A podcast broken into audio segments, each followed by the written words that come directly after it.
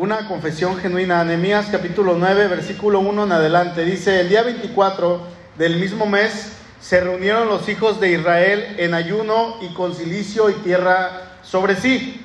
Y ya se había apartado la descendencia de Israel eh, de todos los extranjeros y estando en pie confesaron sus pecados y las iniquidades de sus padres.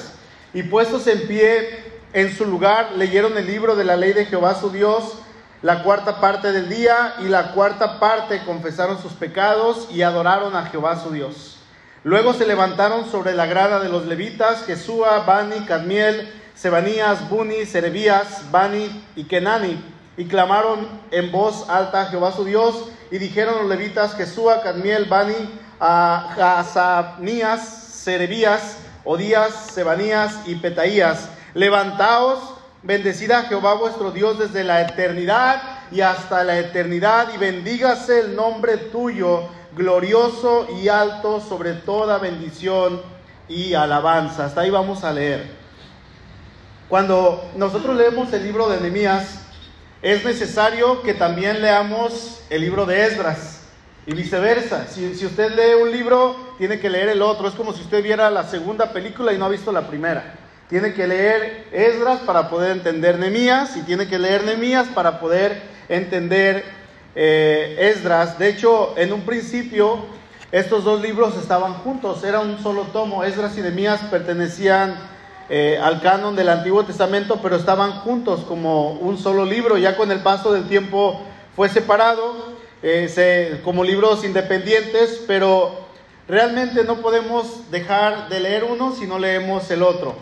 Esdras eh, se escribió primero, hablando de estos libros, de estos dos libros, se escribió por ahí del año 538 y terminó de escribirse por ahí del año 457. O sea que Esdras, podríamos decir, abarca un periodo de 80 años aproximadamente, 81 años.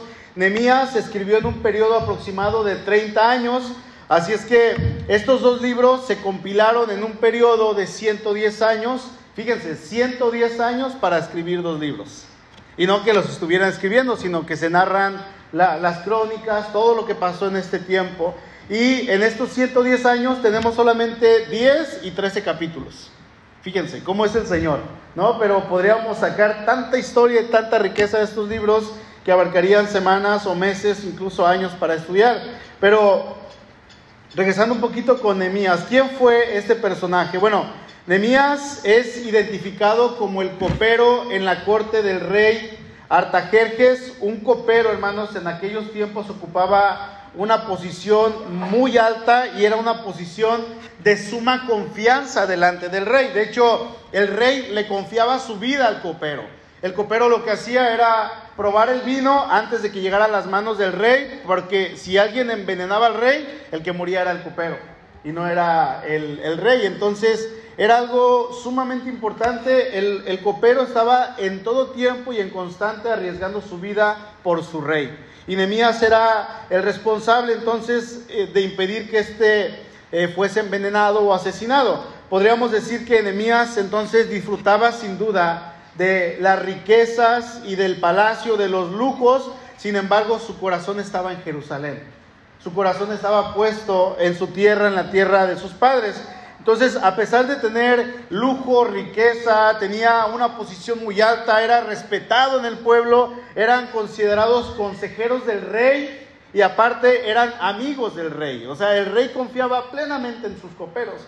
Entonces, aparte de todo esto, él amaba a Dios más que su posición amaba a Dios sobre todas las cosas y él tenía en su corazón el ir hacia Jerusalén. Vamos a ver en este libro que las oraciones y el ayuno de este varón, sus cualidades de liderazgo, toda su poderosa elocuencia, sus capacidades organizativas, su confianza en el propósito de Dios, su ágil respuesta ante los problemas que se le presentaban todos los días, hacen de este hombre un gran líder para el pueblo y alguien digno de confianza eh, delante del pueblo, un hombre de Dios. Y lo que es más importante, Nehemías nos, nos ofrece un ejemplo de un espíritu que es dispuesto a sacrificarse, que está dispuesto a decir, Señor, aquí está mi vida.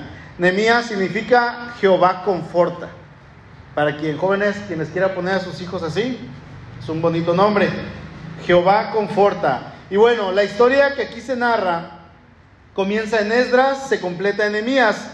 Nehemías fue gobernador dos veces de, Judea. Y, vamos a, decirlo, vamos un poquito hacia atrás. Está la reconstrucción del templo eh, bajo Zorobabel. Zorobabel fue un descendiente del rey David y él construyó el templo. Eh, eh, inicia inspirada por la prédica de Zacarías y la construcción duró 21 años.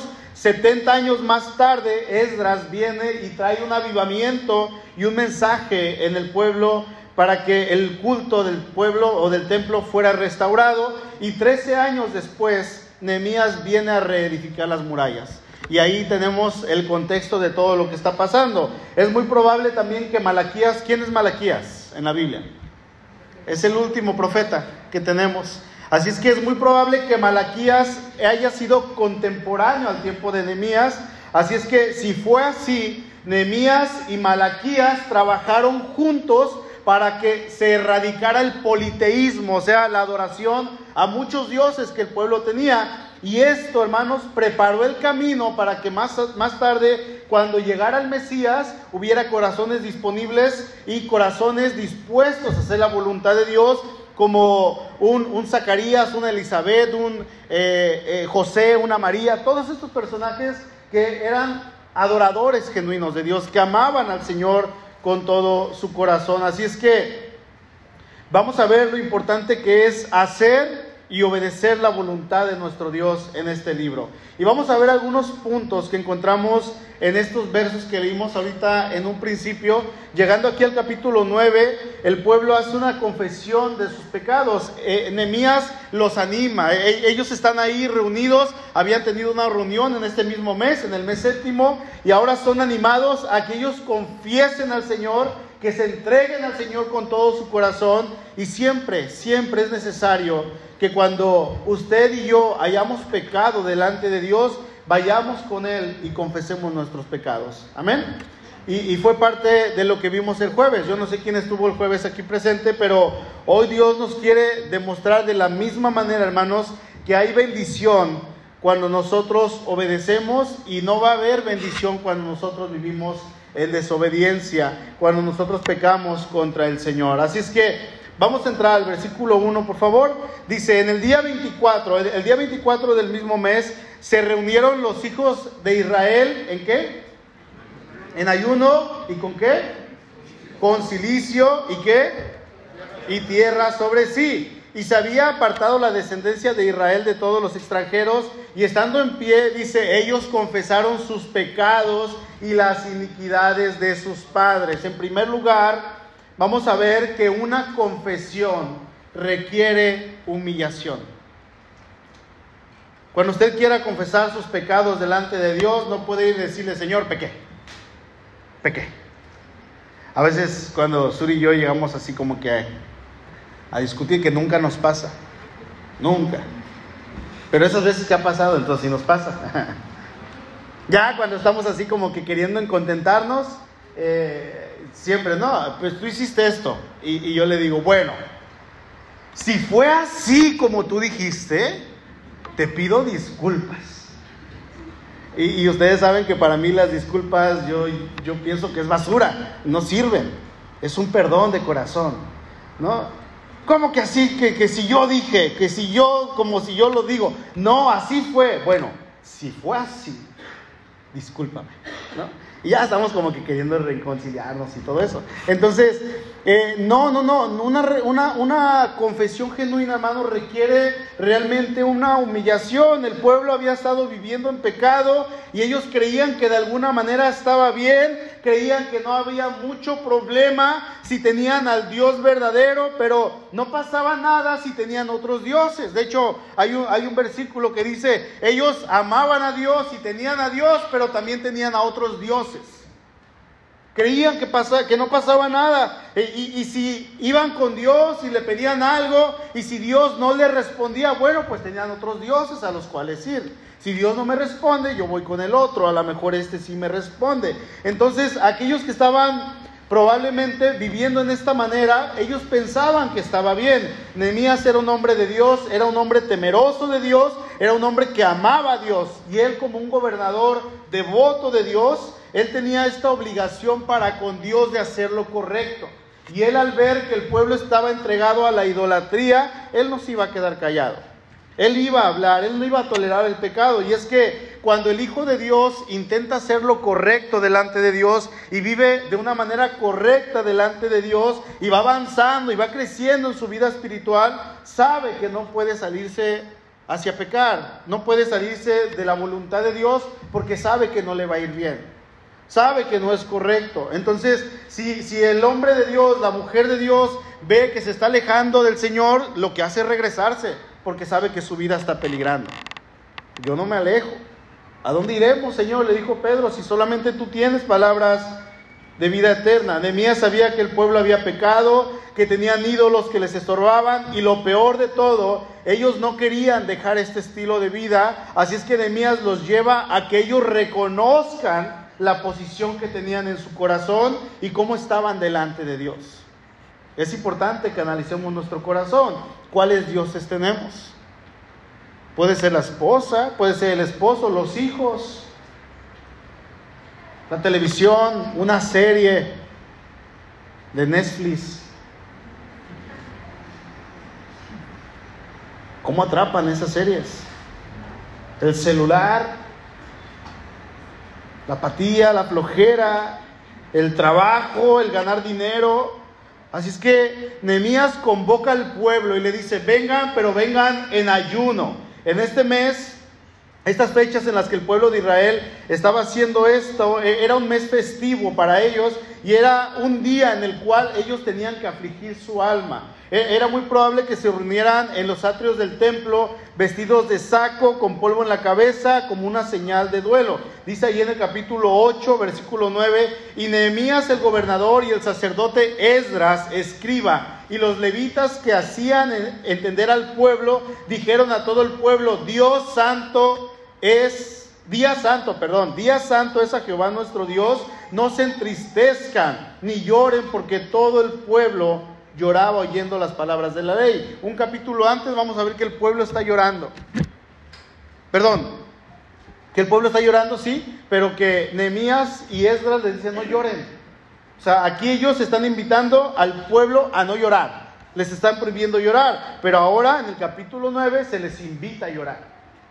Y no que lloren de, simplemente por llorar, no, que se duelan, que ellos se duelan. Les leo los versículos 1 y 2 de manera que nosotros los podamos ver un poquito más resumidos, pero Nehemías los invitaba y les dice, a ver, tienen que dolerse por sus pecados. Tienen que sentir realmente que han ofendido a Dios, que reconozcan la situación deprimente espiritual en la que ustedes se encuentran. Dice Nehemías 1, Dice, se reunieron los hijos de Israel en ayuno y con silicio y tierra sobre sí. El ayuno era un acto de humillación. Cuando el pueblo ayunaba significaba que ellos iban con Dios en una actitud en la cual lo primero que incluía era la confesión. Ellos iban a confesar su pecado y sus fallas delante de Dios. Cuando una persona ayunaba, Dios trataba con esa persona. Dios iba con esa persona específicamente y trataba, y era algo muy hermoso porque la persona era transformada, la persona entraba con una relación con Dios, la persona se arrepentía y seguía hacia adelante. Pero cuando una nación entera ayunaba, hermanos, esto era otra cosa. No había nada igual. ¿Qué es más hermoso ver? Que se convierta una persona o que se convierta en cien al mismo tiempo. Hay gozo en el cielo por uno o por cien, pero al ver a cien al mismo tiempo vamos a decir, Señor, alabado sea tu nombre. Cuando una nación entera ayunaba, esto era lo más tremendo que ellos podían hacer porque toda la nación, hermanos, estaban declarando juntos, todos, Señor, hemos pecado. Todos, sin excepción de personas, aceptando delante de Dios que le habían fallado, que eran pecadores. Y si usted va con una persona afuera y le dice, ¿sabes qué? Tienes que arrepentirte, va a decir, yo estoy bien. Yo no mato, yo no robo, yo no esto, yo no lo aquello. Y eso es con lo que nos justificábamos antes de Cristo. Sin embargo, cuando una nación entera se arrepiente, toda la nación está confesando que ha fallado delante de Dios y que merecen el castigo de Dios, pero están yendo delante de Dios diciéndole, Señor, aquí estamos arrepentidos. ¿Se acuerdan cuando Jonás predicó? Dice que iba a Nínive, iba pregonando por las calles, arrepiéntanse, dice, porque si no el Señor va a destruir esta ciudad porque sus pecados han llegado delante de él. ¿Y qué hizo el rey de Nínive? Invitó a todo el pueblo y convocó hasta los niños, personas adultas, viejos, jóvenes, hasta los animales, dijo, no van a comer. En ayuno. ¿Qué culpa tienen los animalitos? Pero ayunaron. No me les den croquetas a los perros, ni a las vacas, alfalfa, nada. Era una actitud de duelo. ¿Y qué hizo el Señor? Se arrepintió, dice, y ya no les hizo el mal que les iba a hacer.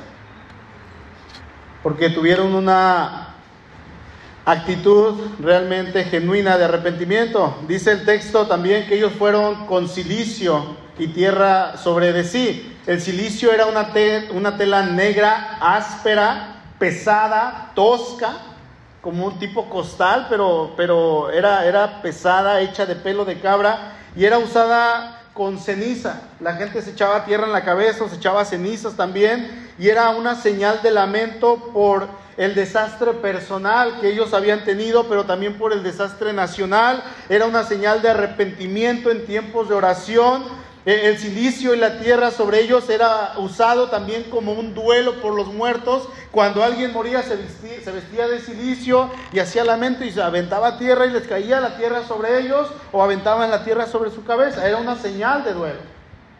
Es lo que estaban haciendo. Se usaba prácticamente cuando había desgracia en el pueblo y lo que ellos hacían era prácticamente humillarse delante de Dios confesando los pecados que habían cometido tenían una eh, actitud correcta. Dice el verso 2, y estando, ¿cómo estaban?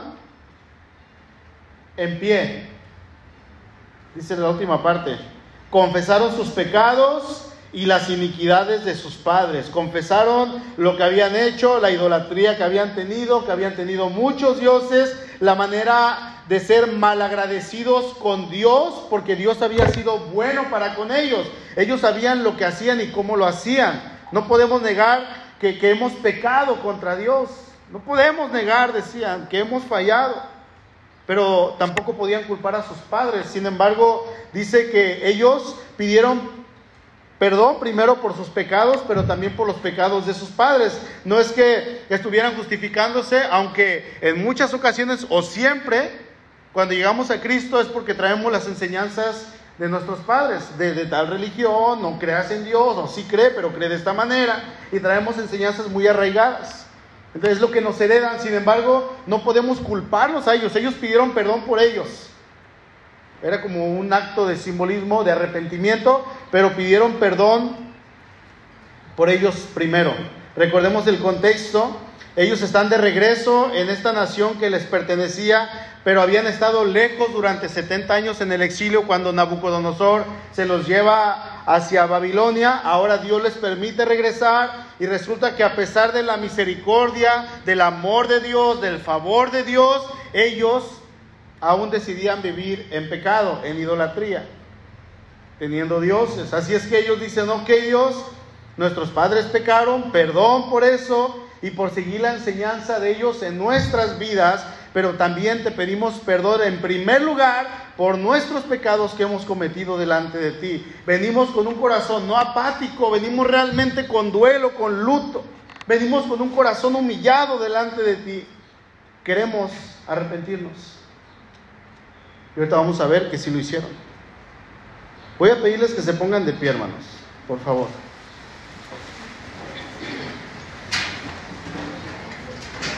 Los que se puedan poner bien, los que no se puedan también entiendo, no se preocupen. Y vamos a leer el verso 3, lo leo yo, dice, puestos de pie en su lugar, leyeron el libro de la ley de Jehová su Dios, la cuarta parte del día y la cuarta parte confesaron sus pecados y adoraron a Jehová su Dios. En segundo lugar, vamos a ver que una confesión requiere aceptar nuestros pecados a la luz de las escrituras. Voy a leer este verso en la nueva versión internacional. Dice, y asumieron así su responsabilidad. Fíjense, asumieron su responsabilidad, sus pecados. Durante tres horas leyeron el libro de la ley del Señor su Dios y en las tres horas siguientes le confesaron sus pecados y lo adoraron. La única manera, no se me sienten, ¿eh? La única manera en que el hombre va a reconocer su pecado es a la luz de las escrituras. Es la única manera. La palabra de Dios es eh, esta norma que, que nosotros los seres humanos nos confronta, nos enfrenta y nos destroza. No hay manera de que nosotros podamos hacer algo en contra de la palabra de Dios. No hay manera.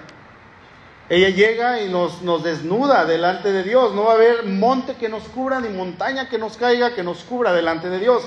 Hebreos 4:12 dice, porque la palabra de Dios es que es viva y eficaz, léanla conmigo, y más cortante que toda espada de dos filos, y penetra hasta partir el alma y el espíritu, las coyunturas y los tuétanos, y discierne los pensamientos y las intenciones del corazón. Y no hay cosa creada que no sea manifestada en su presencia. Antes bien, todas las cosas están desnudas y abiertas a los ojos de aquel a quien tenemos que dar cuenta. Eso es lo que hace la escritura. Viva, es eficaz, es más cortante que toda espada doble filo, penetra hasta el alma, hasta las coyunturas, hasta los tuétanos, dice y estamos desnudos delante de Dios. Eso es lo que hace la Biblia. No la podemos atacar, no la podemos refutar, es innegable, es infalible, está viva porque es la palabra de Dios. Eso es lo que hace la escritura. Hermano, ¿quiere ser confrontado y sentirse incómodo? Lea la palabra.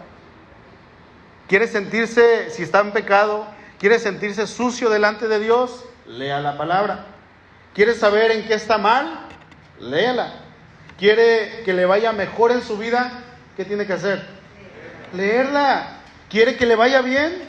¿Qué tiene que hacer? Es que, pastor, mi familia está mal. Pues lea la Biblia, hermano, y aplíquela. Así de sencillo. Haga un esfuerzo por cumplir lo que está ahí. Dice el Salmo 119, 9. ¿Con qué limpiará el joven su camino? ¿Con qué? con guardar tu palabra. El pueblo leyó la escritura, no tenían la Biblia completa, de hecho solamente tenían el Antiguo Testamento, pero no lo tenían completo, tenían ciertas partes, tenían la ley de Moisés, tenían algunos salmos, tenían partes de la escritura, pero no tenían la ley completa, todo el Antiguo Testamento, tenían principalmente la ley de Moisés y fue lo que ellos estaban leyendo. Y con la ley de Moisés, probablemente leyeron Levítico, Números y Deuteronomio solamente. Y solamente con eso, hermanos, tuvieron para ser confrontados porque eso es lo que hace la escritura. Eso es lo que hace la palabra de Dios. ¿Por qué cree, hermano, que la gente no nos quiere? Hablando de como pueblo cristiano en todo el mundo. Somos queridos, la gente confía en nosotros, pero resulta que usted y yo tenemos la escritura como estándar, es nuestra máxima norma, y cuando platicamos con alguien que está viviendo en pecado y le citamos la escritura y le decimos, es que eres un pecador, necesitas arrepentirte, inmediatamente se ofenden, se enojan y nos cierran, nos ponen un alto hasta ahí. Porque la escritura confronta, porque la escritura nos destroza, hermanos. Eso es lo que hace. Y esto es normal porque a nadie le gusta que le digan que está mal. ¿O sí? ¿A quién le gusta? ¿A quién le gusta? Dice ahí Enemías que el pueblo estuvo leyendo la escritura por cuánto tiempo? Tres horas. ¿Y cómo estaban? De pie. ¿Cómo están ustedes ahorita? Y hermano, usted y yo no podemos leer diez minutos y sentados. Y después de que leyeron tres horas, dice que las siguientes tres horas las pasaron pidiendo perdón. Ay, Señor, perdóname. Ya, ¿qué sigue? Ni tres segundos. Tres horas clamando a Dios por perdón. Esto se desata o viene a terminar en un gran avivamiento en el pueblo de Israel cuando ellos deciden poner sus pecados a la luz de lo que dice la Biblia. Entonces ellos vienen a Dios en ayuno, en silicio, con tierra sobre sus cabezas, de pie, y estando así dice que confesaron sus pecados. Dice el verso 3 que ellos asumieron su responsabilidad. Yo pequé. No todos pueden asumir su responsabilidad delante de Dios aceptando que han pecado delante de Él. Estuvieron tres horas escuchando la palabra de Dios, así como están ustedes, imagínense. Hermanos, nos vamos a sentar hasta las dos de la tarde. No, porque faltarían otras tres horas. Y, las personas estaban así, justo como están ustedes. Nehemías estaba en una parte alta, es la primera vez y creo que es la única, como se menciona en la escritura, dice que había un púlpito y Nehemías puso la ley ahí y él hablaba y el pueblo estaba escuchando. Y una vez que pasan tres horas escuchando mientras Nehemías estaba recitando la ley, dice, el, dice la Biblia que se sentaron. No, Dice el verso 3, y asumieron su responsabilidad así, durante tres horas leyeron el libro de la ley del Señor su Dios, y en las tres horas siguientes le confesaron sus pecados. ¿Cuánto tiempo podemos aguantar. Y venimos al servicio y ya nos queremos ir a casa. Y esposos los traen sus esposas. A veces los llegan a traer sus hijos y estamos desesperados viendo el reloj, eh, mirando a qué horas va a terminar esto. El pastor ya se tardó, el pastor ya me durmió, el pastor ya me aburrió. Seis horas, hermanos, escuchando y arrepintiéndose y clamando. Iban en silicio y en ayuno, pero la acción de estar de pie delante de Dios y clamando por perdón indica que ellos estaban teniendo una acción correcta en su corazón. Un arrepentimiento genuino. Pueden sentarse, hermanos. Ay, qué cansado. Pues yo me la paso aquí arriba 40 minutos, 45, ¿eh? Estamos cómodos, ¿no? Es bien cómodo. Dice al final del verso 3, y lo adoraron. ¿Sí leen? ¿Qué dice? Y lo adoraron. Verso 4, luego se levantaron sobre la grada de los levitas, Jesúa, Bani, Cadmiel, Sebanías, Buni, Servías, Bani y Kenani clamaron en voz alta a Jehová su Dios y dijeron los levitas Jesús, Cadmiel, Bani, a, a ese me, se me traba, a Sabnías, Serebías, Odías, Sebanías y Petaías. Ahí está el nombre de mi próximo hijo. Petaías Herrera. Levanta, levántense, dice, bendigan a Jehová nuestro Dios desde la eternidad y hasta la eternidad, y bendigas el nombre suyo, el nombre tuyo, glorioso y alto sobre toda bendición y alabanza. En tercer lugar, vamos a ver que una, una confesión requiere adoración y reconocimiento de quién es nuestro Dios. ¿Sí? Ahorita ustedes estaban parados en espera de que les dijera que se sentaran. Y no vieron ahí atrás, pero suyo estaba, ya siéntalos. Ya siéntalos. No se me olvidó, amor. Nada más me dijo como siete veces. Y duraron seis minutos parados, ¿eh? Estaban en espera. Pero, hermano, ¿quién dice que los cultos de adoración a Dios son así? ¿Quién dice? De estar sentados mientras el predicador habla. Estamos cómodos. Si leemos ahí en Éxodo, si leemos en Levítico, en Esdras, en Emías, con el Señor cuando Él predicaba las multitudes, estaban de pie. Los apóstoles en la iglesia primitiva estaban de pie. Siempre la audiencia estaba de pie. No estaba sentada, no había sillas. No. A lo mejor algunos llevaban su tronquito, uno que otro se sentaba en el pasto o muchos, pero no había sillas. ¿Qué pasaría, hermanos, si el siguiente domingo llegaran y no hubiera ni una sola silla? ¿Qué pasaría? Díganme, quizá muchos dentro de dos domingos, en 15 días, ya no vendríamos porque no hay sillas. Entonces estaríamos hablando de que venimos a la iglesia, pero yo quiero estar cómodo. Y no vengo con un corazón humilde, un, dispuesto, un corazón dispuesto a adorar a Dios bajo cualquier circunstancia. No vengo así. El pueblo de Israel se, se, reunía en estas condiciones y hay algo que me faltó mencionar. Ellos estaban bajo el sol, en tierras desérticas, con una ropa pesada, de color negro y con sus niños. Y resulta que muchos de nosotros no venimos en verano porque hace mucho calor. En verano viene menos gente de repente. O faltan un domingo y vienen otro porque hace mucho calor, porque no tenemos la losa, porque solamente hay ocho ventiladores. ¿Cuántos? ¿Ocho? Entonces, ¿cuál es la intención de nuestro corazón? Ellos, con un corazón contrito y humillado delante de Dios, aceptan sus pecados y dice, y le adoraron.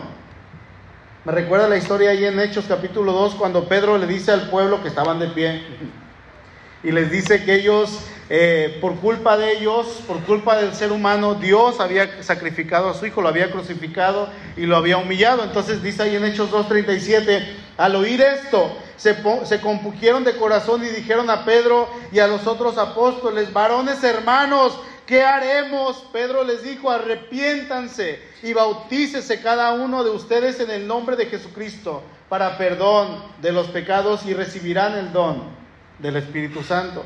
Y con esta predicación se convierten tres mil personas por el hecho de aceptar sus pecados, por el hecho de que ellos aceptaron con humildad lo que habían hecho mal delante de Dios. Y esto resulta en un, ahora sí que en una, eh, ¿cómo lo puedo decir? Un avivamiento en la iglesia, la cual no se podía parar. No había manera de parar. Pasó lo mismo con Emías. Ellos aceptan sus pecados y lo que viene es adoración y reconocimiento de quién era Dios. Dice el verso 4. Y clamaron en voz alta a Jehová su Dios. Clamaron.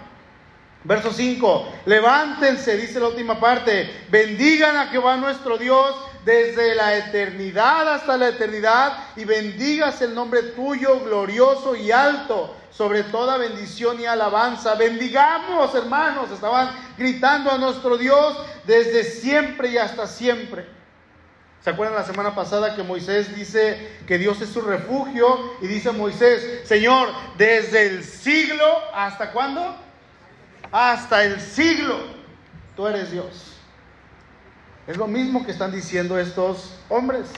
Desde la eternidad y hasta la eternidad, Dios es digno de que su pueblo lo bendiga, de que su pueblo lo proclame, de que su pueblo reconozca quién es Él. Dios es digno, hermanos. Tu alabanza a Dios debe de ser constante toda tu vida, no solamente el domingo con las cuatro canciones que tenemos aquí que hoy nos gozamos en alabanza. Tiempo muy hermoso. Pero hermano, usted y yo no fuimos creados para vivir para nosotros mismos, sino fuimos creados para alabar a Dios durante toda nuestra vida, durante toda la eternidad. ¿Y sabe algo? Ya lo estamos empezando a hacer. Día a día, mientras pasa el tiempo. ¿Por qué lo tenemos que adorar y reconocer que Él es nuestro Dios? ¿Se los digo? Sencillo porque Él es digno de toda alabanza, porque Él envió a su Hijo a morir en una cruz por mis pecados, porque Él nos ha dado vida eterna, porque Él ha lavado nuestros pecados, porque Él nos ha blanqueado de nuestros pecados, porque Él humilló a su propio Hijo para que yo no fuera humillado, porque Él ya hizo toda la obra. Por eso simplemente, y muchas cosas más. Por eso es digno de alabanza, hermano. Nuestro Dios es Dios de misericordia, de amor, de fidelidad. Realmente usted y yo no merecemos que el Padre nos voltee a ver. No lo merecemos. No somos dignos. Si usted pone sus pecados o su vida en una balanza, sus pecados lo van a acabar. No somos dignos de que el Padre hubiera dado a su Hijo para morir por mí, ni somos dignos de que el Espíritu Santo habite en nosotros. No merecemos ser llamado pueblo de Dios y posesión de Dios, sin embargo, a Dios le plació hacerlo. ¿Cómo tenemos que vivir? ¿Cómo? Este pasaje nos llama a vivir en santidad, en limpieza. Nos llama a humillarnos delante de Dios cuando pequemos, en todo tiempo, íntegros delante del Señor.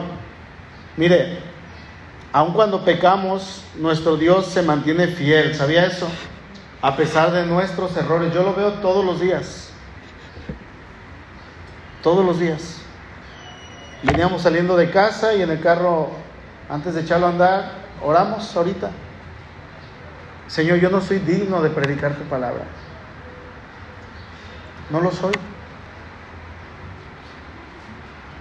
¿Usted es digno de algo? ¿Usted puede merecer algo por lo que ha hecho? Si usted sigue leyendo este capítulo en casa, se va a dar cuenta de que ellos vivían en un círculo, de estar bien, en, comunión con Dios, eh, se confiaban, pecaban, estaban hasta el fondo, hasta abajo, ya no podían después de años, clamaban a Dios, Dios los rescataba y los restauraba nuevamente y ellos otra vez, estaban bien, se confiaban, descuidaban su relación con Dios, pecaban hasta el fondo y subían otra vez delante de Dios, Dios los rescataba y otra vez, a esto se le llama círculo vicioso. Así se la pasaban, pecar y pecar, eh, clamaban a Dios, eran rescatados y luego volvían a hacer lo mismo. ¿Sabe algo? Usted y yo no tenemos que estar viviendo así. No tenemos que estar viviendo así. Ellos no tenían al Espíritu Santo. ¿Usted lo tiene?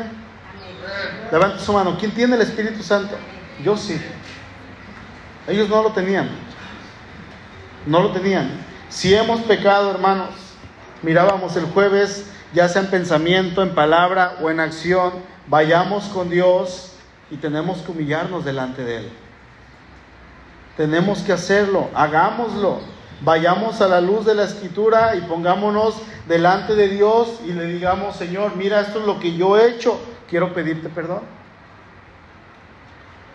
La escritura nos va a confrontar. ¿Cómo estás con tu familia, hermano? Varón, ¿cómo estás con tu esposa, con tu relación con Dios? ¿Cómo vienes en esta mañana? ¿Vienes conociendo a Dios o no le conoces? Bueno, si no le conoces, yo no sé. Hoy es el día en que puedes entregar tu vida al Señor. Arrepiéntete, pídele perdón y Él te va a dar su perdón. Así de fácil, hermanos. No necesitamos hacer nada más. Recibe su perdón y vive en este perdón. Disfruta tu libertad que tienes en Cristo. Es tan hermosa la libertad en Cristo. Disfruta de ese perdón que solamente viene a través de Cristo. Ya no hay necesidad de ser esclavos del pecado nuevamente. Pero nos gusta. Hoy el Señor nos dice, yo los he perdonado a través de mi Hijo.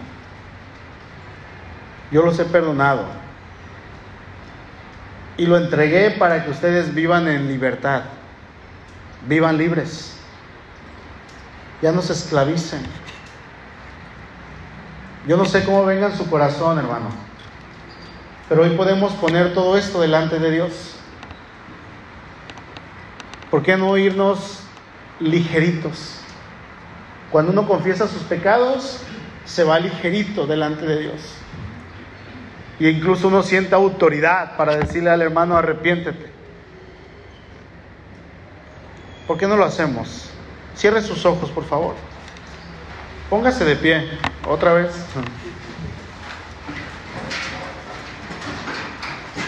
Y ahí con sus ojos cerrados.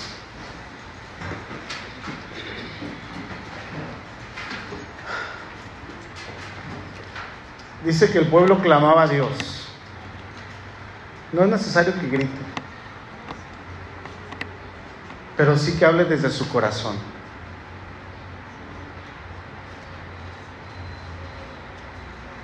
Señor, aquí estamos. Platica con Dios. quiero en primer lugar, si vienes sin Cristo a este lugar, si no conoces a Cristo y Él no es el Señor de tu vida, hoy lo puedes invitar a tu corazón. Y es muy sencillo, pedir perdón, reconocer. Dice, y ellos aceptaron su responsabilidad delante de Dios. Hoy puedes decirle, Señor, yo acepto mi responsabilidad de que he pecado delante de ti. Yo acepto que te he fallado. Quiero pedirte perdón y quiero entregarte mi vida en esta mañana.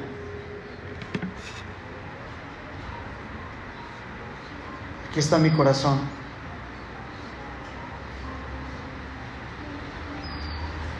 Perdóname, Dios. Recibo tu perdón en el nombre de Jesucristo. Aquí está mi vida. Habita en mi corazón, Espíritu Santo. Soy tuyo. Soy tu hijo. Hoy tú me recibes como tu hijo, tu hija. Gracias Dios.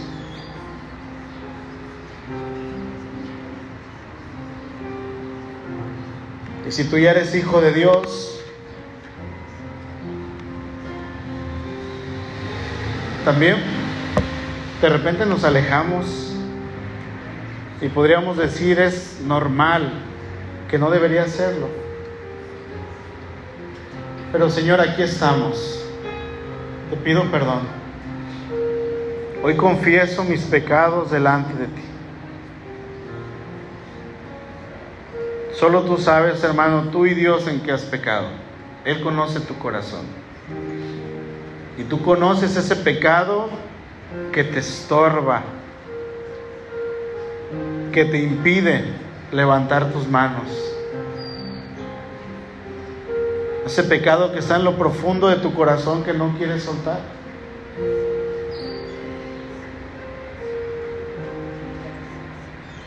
Señor, aquí estás. Aquí estás con tu pueblo. Y nos ponemos delante de ti. Eres nuestro Dios. Y como dicen estos versículos, desde la eternidad y hasta la eternidad tenemos que bendecir tu nombre. Y eso quiero hacer.